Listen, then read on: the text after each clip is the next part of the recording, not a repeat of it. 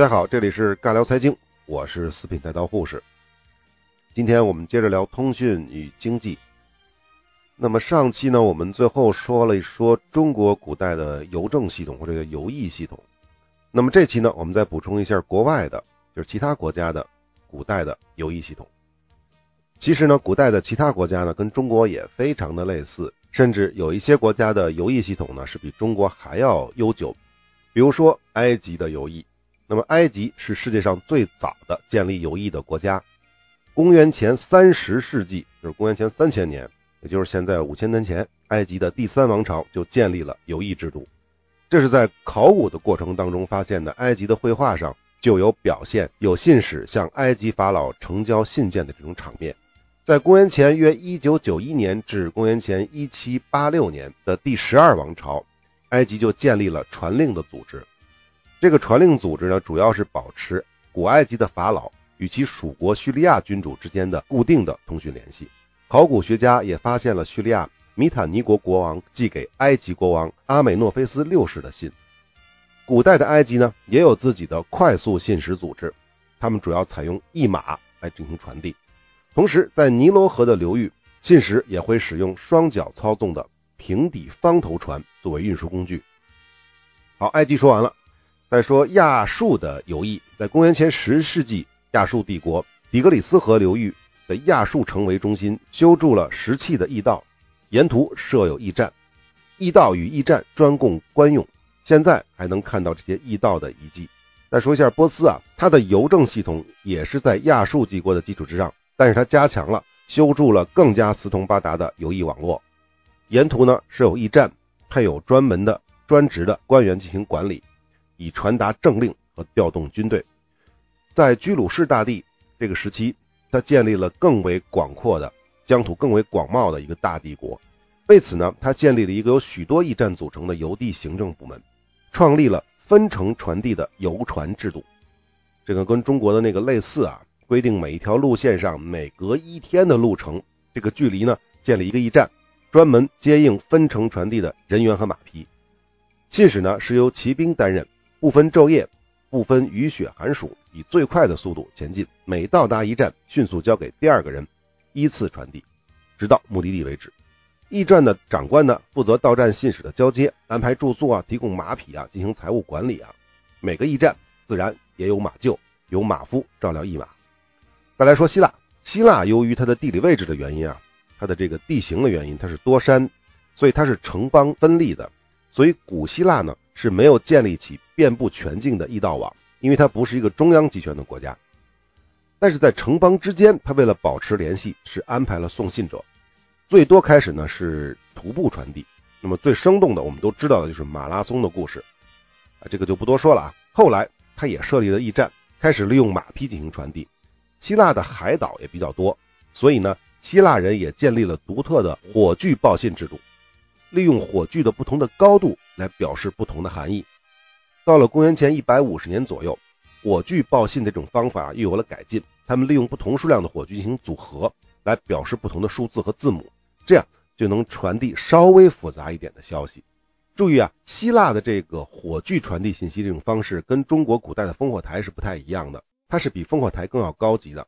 它的高级就高级在它的编码程度比中国的烽火台要复杂的多。来，我们再来看希腊之后的罗马。古罗马帝国是非常强大的，版图非常之庞大。为了实行它的统治，罗马的就继承了波斯的游艺制度。我们知道它为什么不继承希腊的呢？是因为希腊本身没有自己完善的游艺制度，所以罗马继承的是波斯帝国的游艺制度。因为波斯帝国也是中央集权的嘛。那么在整个的地中海网络，罗马呢就建立起了驿道网，并按照一定的距离建立起了驿站。根据这个《后汉书·西域传》，他描述过罗马的当时的情形，是这么记载的：地方数千里，有四百余城，小国易属者数十，以石为城郭，列置游亭，皆恶细之。这个恶啊，就是白灰的意思；这个细呢，就是粉刷的意思。恶就是白垩纪的那个恶，细这个字就不解释了，好复杂呀。所以我们从这段古文里面就可以知道。当时的罗马是以石头来建成的，建立了很多游艇，以恶细之，就是拿白灰来粉刷，他们的游艇都是白色的。条条大路通罗马，正是由于它良好的道路建设，才使得罗马的游艺机构能够顺利的运转。当然，罗马人修路的最主要原因还真不是为了游艺制度，是为了派兵。当然，我们知道军事行动跟通讯也是有天然的联系的。你没有信息的传递，你怎么派兵过去？你为什么要派兵过去？你派兵派到哪儿去，对吧？实际上这件事儿是相辅相成的。总之呢，这个罗马的驿站的人员的职责分工啊是非常的明确的。皇帝的禁卫军行政长官主管游艺，属下的检察员监督邮件的转运和规章制度的实施。省或者地区的负责运输的官员则管理本省或地区的游艺事务。驿站长就是驿站的这种站长，负责检查信使的护照，并记录他们到达和的离开。驿站下设有马夫啊、御者呀。御者就是骑马的人啊，马夫就是喂马的人啊，铁匠啊等等，铁匠是给打马掌的嘛，等等等等。古罗马帝国是世界上最早使用轻便的两轮马车做油车的，油车按照法定的规格进行建造，建造油车的费用是由国家支出的，驿站的经费则是由地方公众负担的。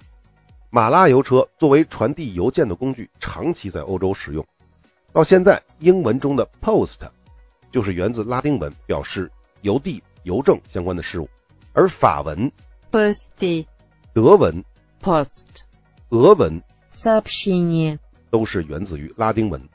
那么再说一下阿拉伯的邮驿。阿拉伯帝国是在八世纪征服了叙利亚、巴勒斯坦、埃及、非洲北岸以及西班牙，当然还有包括中亚、西亚、阿富汗、印度西北部这些地区啊，这个面积也是非常的大的。为了统治横跨亚非欧三洲的领土。阿巴斯王朝仿照东罗马游艺的制度，修筑了以首都巴格达为中心的驿道网，两侧呢还设有若干的支线支流嘛，相当于是，在巴格达设立了管理游艺的中央机构，在各省设立了九百多个驿站。外国的古代的驿站的情况大概就是这样，他们的传输邮政系统大概就是这么个样子，其实都差不太多。无论东方还是西方，都是为了统治的需要。才建立了完善或者是不完善的邮政系统。当然，除了古希腊之外啊，古希腊不是为了统治的需要，是为了城邦之间的联络。它的目的自然是为了更高效的进行异地的通讯、中央指令的传达和地方信息的获取。但是呢，不管你是靠十一路来去送信，还是骑马，还是驾马车，都有同样的缺点。什么缺点呢？费用高，时间慢。那么，在古代有没有什么速度更快的传递方式来进行书信的传递呢？烽火传递啊，火炬传递啊，这些都是更快的方式。它的速度是足够快，但是它的信息量比较小，带宽比较低，对吧？所以这时候我们能区分一下了，这个什么叫带宽的高和速度的快？有的东西的速度很快，但是带宽很低；有的它的速度很低，但是它的带宽很大。书信就是最典型的。如果通过骑马或者是马车来送信，它就速度比较慢，但是带宽很大。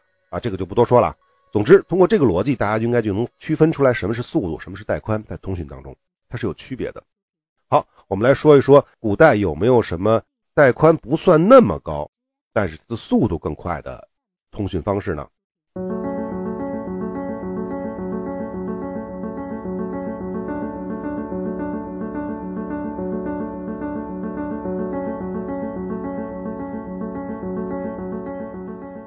这个答案当然是有的了。这个时候，很多人都会说到了飞鸽传书。但是在说飞鸽传书之前呢，我们先来说鸿雁传书。鸿雁就是大雁了啊。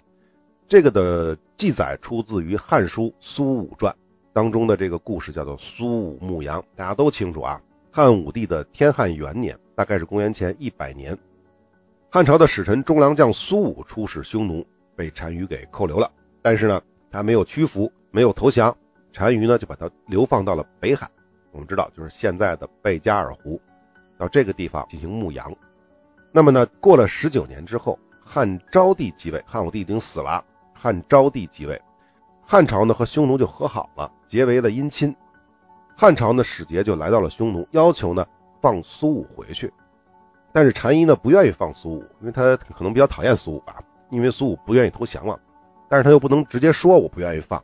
所以他就说苏武已经死了，所以呢，我我不能把他放回去了，没有可放的了。到了后来，汉昭帝又派使节去匈奴，结果呢和苏武一起出使匈奴，并被扣留的另外的一个人，这个人叫做常惠，他是苏武的副使。常惠这个人呢，通过一些特殊的手段吧，他就见到了秘密见到了来访的汉使，就把苏武的情况告诉了汉使，并且呢想出了一个计策，他让汉使啊对单于说，这个汉朝的天子啊。在上林苑打猎的时候，射到了一只大雁。这个大雁的脚上系着一封写在绢上的信，上面写着苏武没死，而是在一个大泽当中，也就是在一大湖当中。汉使听后呢，就非常高兴，就按照常惠的这个话去责备单于。结果单于听了之后，没办法了，又没法抵赖，因为事实就是这样啊。所以呢，他只能把苏武给放回去了。所以说呢，鸿雁传书这个事情只是一个传说，但是呢，民间还流传着另外一个故事。就是薛平贵的妻子王宝钏写血书通过鸿雁传信的故事。那么这个故事漏洞比较多，我们就不太多说了啊。那我们接着说啊，鸿雁传书不靠谱，什么东西靠谱呢？还有一个不太靠谱的，就叫青鸟传书。《山海经》当中记录过青鸟传书啊。《山海经》是什么书？大家都知道，《山海经》是一个奇幻类的这个书籍。说有三只青鸟，它是王母的随从，它能够飞越千山万水传递信息，将吉祥、幸福、快乐。这些信息呢传给人间。据说西王母曾经给汉武帝写过信，就是派的青鸟传的书。青鸟呢，则是把西王母的信送到了汉宫承华殿前。那么关于青鸟传书这个事情，大家都明白，它是一个传说而已。但是在中国古代呢，很多的文人经常会利用青鸟传书的这个事情呢，描写相思啊，描写通讯。比如说南唐的中主，这是南唐中间的一个皇上，叫做李璟，他有过这么一首诗：青鸟。不传云外信，丁香空结雨中愁。唐代也有诗，比如说“愿因三青鸟，更报长相思”。李商隐“蓬山此序无多路，青鸟殷勤为探看”。崔国辅“遥思汉武帝，青鸟几时过”。这个都是借用的青鸟传书的这个典故。在说飞鸽传书之前，我们再说一个黄耳传书啊。那么黄耳传书这个故事呢也比较有意思。这个说的是晋朝有个士人叫陆机，他养了一条狗，这条狗叫黄耳。这个陆机啊在京城，也就是当时的洛阳，得当官，好久没有收到家里来信了，他就有点担心家里发生了什么事儿。所以一天呢，陆机就开玩笑跟他的狗说：“哎，你能带着我的书信回家乡取一趟消息回来吗？”这个狗呢听完了之后非常的开心，就摇它的尾巴。陆机就立即写了一封信，装进了竹筒。绑在黄耳的脖子上，结果这个狗呢，还真的高高兴兴的背着这个书信呢，就往他们家去了。家人看到了陆基的信，又回信给了陆基。这个叫黄耳这只狗呢，就再次上路，翻山越岭，又回到了京城。据说啊，陆基的这个家乡和洛阳之间相隔几千里远，人走一个来回大概需要五十天，而这个狗呢，只用了二十多天。后来呢，这个狗死了，陆基就非常的悲伤，在家乡把它埋葬了，还给他了一个立了一个碑，碑文上面就是黄耳冢，就是黄耳的墓。这个事情不知道是真是假，但是不管怎么样，无论是鸿雁传书、青鸟传书还是黄耳传书，这个都是更多的应该算是传说啊，或者说像鸿雁传书压根就不是真的传书。那最后我们来说飞鸽传书啊。这个飞鸽传书利用的是鸽子的这个本能，它有一个归巢的能力。比如说呢，人们就可以把这个 B 地的鸽子带到了 A 地，然后呢，在鸽子腿上呢绑上字条，把它放出来，这个鸽子呢自己就会回到 B 地，就是回到它的这个居住的地方，它的巢穴。那么鸽子的归巢能力有很多的说法，它为什么会有这种能力？有很多的说法，这个说法比较多了，比如什么非逆行定位导航说。脚腿导航说，嗅觉导航说，视力导航说，皮肤导航说，听觉导航说，天体雷达导航说，记忆导航说，智商导航说，基因遗传导航说，电离层在磁导航说，地磁罗盘导航说，太阳罗盘导航说，等等等等等等等等。就列举了这么大多，大家都没记住啊？没记住没有关系，因为具体科学原理是什么，科学家到现在也没有特别有益的证据来证明鸽子为什么会有归巢能力。目前大家比较认同的一种方式，相对来说比较多的一种认同方式呢，是说鸽子的这个喙，就是它的嘴上具有能够感应磁场的晶包。鸽子的脑子里呢，大脑当中呢有一些磁性的物质，四氧化三铁。鸽子是靠地磁来判断方向的。总之啊，它就可能是靠地磁啊、靠嗅觉、靠记忆等等因素，也有可能是所有这些因素加在一起，它综合下来，它能导航。这个呢是一方面它的归巢能力，第二个就是鸽子的速度可比之前说的马匹和人十一路可快多了啊。前面说的八百里加急，长途的极限每小时十五公里，咱们算过，就算是这个马极速。因为我们知道这马是急速跑，它能跑得很快，能跑到五十公里、六十公里每小时。但是呢，它只能跑一会儿。真正要长途的，这一天到晚的这种跑，长时间的这种奔跑，它实际上每小时十五公里是极限。而鸽子根本就用不着急速飞行，它普通的正常的巡航速度，飞行速度能达到七十公里到一百一十公里每小时，比马快好几倍。而据说这个鸽子最快的飞行速度能达到一百五十公里每小时。这就跟小型的汽车跟现在的汽车的速度差不太多了，当然你不超速啊，超速再说。那么在四千年前，古埃及就有利用驯化的野鸽子来传递紧急消息的这种记载。在中国，飞鸽传书的这种说法大概是从隋唐时期开始的。为什么是从隋唐时期才开始的呢？我们要知道，鸽子要传递信息啊，是拿东西绑在它的腿上。那么很显然，鸽子能负重的重量是有限的，应该呢只有几十克而已。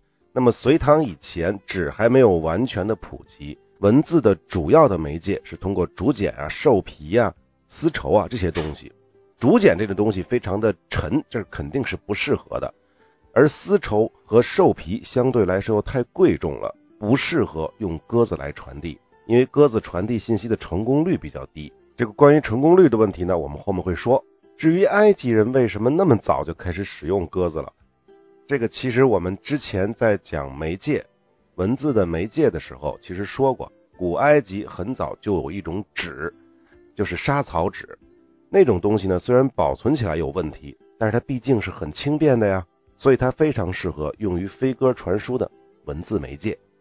那么古代的信鸽不一定都是传书啊。这先说一下，它可能传递的只是一种信号，比如说我们现在经常说的这个放鸽子，当然说的不是约会当中的放鸽子啊，说的是古罗马人在体育比赛之后就有放鸽子庆祝的习惯，它在这表达的含义是庆祝。还有这古埃及的渔民出海的时候也有带着信鸽，但是他带信鸽呢，并不是为了往回传书，他就是把鸽子放回去，就表示什么呢？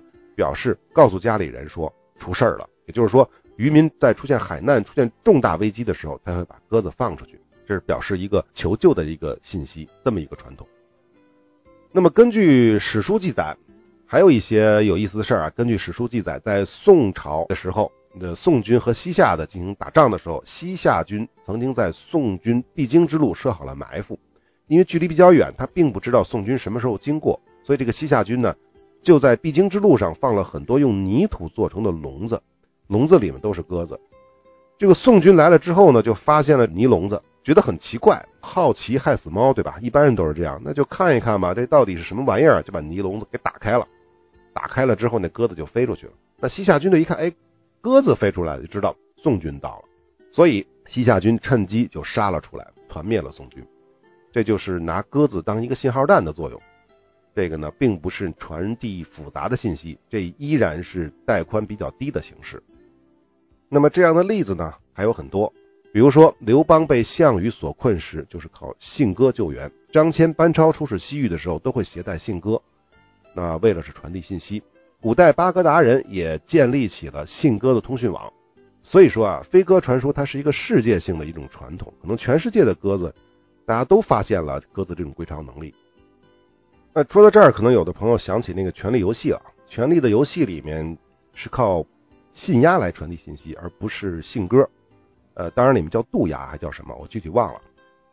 呃，这个实际上呢，信鸦呢确实是有认路或者是归巢的能力，但它的能力呢是比鸽子要差的。有的研究呢甚至认为这个信鸦根本就是路痴。而且呢，在欧洲历史上并没有过信鸦传说的真实记载。至于这个乌鸦可以送信这件事儿呢，实际上是源自于圣经和欧洲的一些神话故事，具体我就没多研究了。所以我们就不多说了。好，总之啊，这个传书这件事儿，我们仅来看这件事儿的话，用鸽子肯定比乌鸦什么的靠谱，但是呢，它也有很多的问题。虽然这个鸽子的速度啊，比人腿的或者比骑马呀、驿车呀、马车呀什么这些速度更快，而且它的带宽啊也比烽火呀什么这些方式呢相对来说要更高一些。虽然没有普通的书信那么高，但是也足够用了，传递一些紧急的信息，基本的三两语能说清楚的事儿，它也够了。但是它最大的问题在哪儿呢？最大的问题是成功率并不高。那么关于飞鸽传书的成功率，大家稍微的仔细的琢磨一下啊。你想想，无论是现代还是古代，如果你拿鸽子来传书、来通讯，鸽子万一在路上不回家怎么办？被野鸽子拐跑了怎么办？啊，野鸽子就算不拐它，万一路上出了一老鹰，或者呢来一个猎人，老鹰把小鸽子给吃了，或者猎人一箭把鸽子给射死了，那么老鹰把鸽子吃了，其实还好啊。更大的问题在于。猎人如果是敌人呢？其实，在《权力的游戏》里没有这一段，我忘了是谁了。是为了断绝通讯，应该是在灵东城还是在哪儿啊？断绝通讯，飞出一只鸽子，不是鸽子，飞出一只新鸭就射死一只新鸭，飞出一只新鸭就射死一只新鸭。这么简单的方式就可以把它的传输的通道彻底给切断。所以呢，在实际上，古代利用信鸽通讯建立庞大的。信鸽通讯网络其实呢是并不普遍的，并不像很多的电影啊、电视剧啊、小说里写的那样，能够通过信鸽建立起自己庞大的情报网络，这个其实是不可能的。但是呢，这并不是说信鸽送信、飞鸽传书是历史的误解或者是误读，因为历史上确实有很多真实的利用鸽子、利用信鸽来传送书信的记载，只是呢不太多而已。比如说唐代的。开元天宝遗事当中就记载过，丞相张九龄少年的时候就家养群鸽，他用鸽子和亲友进行通讯，这些鸽子被他称为飞奴。另外，在《唐国史外》中记载过，航海者利用鸽子来送信，原文叫做“伯发之后，海陆必养白鸽为信，伯射则鸽虽数千里亦能归也”。《酉阳杂俎》当中呢也记载过，鸽能飞行数千里。折放一只至家，以为平安信。但是啊，中国文献记载中用鸽子通信啊，应用到军事当中的几乎是找不到了。那么前面说过的那个宋军被西夏军围歼的那个例子呢，它只是用鸽子传递简单的信号，并不是真正的传输。但是有的较真的朋友呢，可能也会认为说，我刚才讲的这些也可能传的并不是书啊，就是传递一个简单的信号啊。那好，我们讲一个近代的真实的案例，在一八九四年。一艘轮船在大巴里尔岛海岸失事，这个大巴里尔岛海岸呢就在新西兰，一百二十一人丧生，这是新西兰历史上最严重的事故之一了。但是这个消息失事的这个消息花了三天的时间才传到了奥克兰大陆。我在地图上量了一下，这个大巴里尔岛离奥克兰的距离实际上只有七十到八十公里，当然是海上距离啊。同时呢，它离新西兰北岛最近的海岸只有十五公里。总之呢，就是因为消息传递了三天，所以错过了最佳的救援时机，所以才死了那么多人。因为距离那么近，一艘船过去就能救上十几人来，所以呢，一百多人丧生其实是源自于消息并没有快速的传递。因此呢，新西兰吸取教训，新西兰人呢就建立起了信鸽邮政服务，每周一次轮船就会把一批的信鸽，这些当做邮差的信鸽送到大巴里尔岛，之后呢，他们会绑上信件。再飞回新西兰的鸽舍，当然了，信件不能很重啊，每只鸽子能携带的重量大概只有几十克。这种模式一直运营到一九零八年，大巴里尔岛与大陆，也就是奥克兰大陆之间铺设了第一条电报线路，这些鸽子邮差才退休。此外呢，我们再来说英国，英国一九四三年设立了一个叫迪金勋章，也叫迪肯勋章的，这个勋章是授予动物的。被称为动物界的维多利亚十字勋章，在二战结束以后，一共颁发了五十四枚迪金勋章，其中三十二枚颁发给了信鸽，至于其他的呢，是十八枚颁给了狗，三枚颁给了马，一枚颁给了猫。从这个比例上就可以说明，鸽子送信这件事儿绝对是真实的。好，本期时间差不多了，我们结个小尾啊。我们知道飞鸽传书也好，还是黄耳传书也好，还是什么传书也好。都是通过动物的本能本性来帮助人类传递书信，它的速度固然是远远超过了马车，超过了人的步行，超过了普通的这种游艺系统，但是呢，它有重要的问题，就是不安全。这个所谓的不安全，刚才咱们说过了，就是鸽子跑了怎么办呀？鸽子被猎人射死怎么办呢？这些还不是最大的问题，最大的不安全呢，不是东西送不到，书信送不到，而是信息的泄密。比如说，鸽子在路上被猎人射死了，这个猎人是敌人，这种不安全是非常危险的，尤其是传递的是国家大事或者是军情的时候，这怎么可能用鸽子去传递信息呢？传递明文信息这是不可能的。正常情况下，还是老老实实的使用邮驿系统，巴巴里加急派专人专程护送。所以，我们之前说过的这个飞鸽传书也好，基本上都是个人行为，送送家书报个平安而已。所以半路被截获了，没有什么大不了的。但是呢，即便是如此，即便是使用了传统的邮驿系统，派专人护送，派一堆带刀护士，比如像四品带刀护士这样的带刀护士，刚才说错了，带刀护卫，派很多专人护送、保镖护送的情况下，它依然存在安全性啊。万一路上邮差被敌人俘获了，国家的机密的书信就有可能泄露啊，所以呢，在古代，古人们在解决了通讯媒体的时效性问题之后，随即就意识到了通讯内容的安全性。也就是说，通讯内容的编解码的方法，他们可以做一些手脚，通过这样的方式，就不会被其他人轻易的掌握我们通讯媒介内写的那些编码内容。尤其针对于敌人，只要他们不明白这个解码的方式。这封邮件、书信就算是泄露了，半路邮差被别人打死了，书信被别人截获了，敌人也不知道传输的内容、信息的内容是什么。好，本期我们就聊到这儿，下期我们就开始说一说古代通讯当中的一些简单的加密手段。这期就到这里，我们下期再见。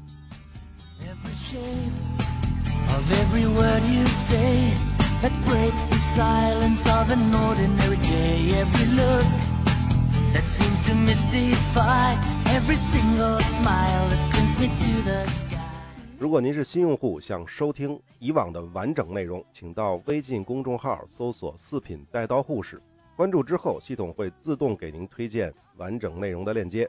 如果您所收听的这个平台发现我不更新了，因为我一般是每周更新一次，周一或者是周二更新。如果是很长时间不更新了，就说明我已经放弃了这个平台。所以要想找到我的话，也通过微信公众号“自品带刀护士”这个微信公众号，有的时候呢会放一些预告，有的时候呢会放一些彩蛋，但不是定期更新的。好，欢迎大家评论转发，我们下期再见。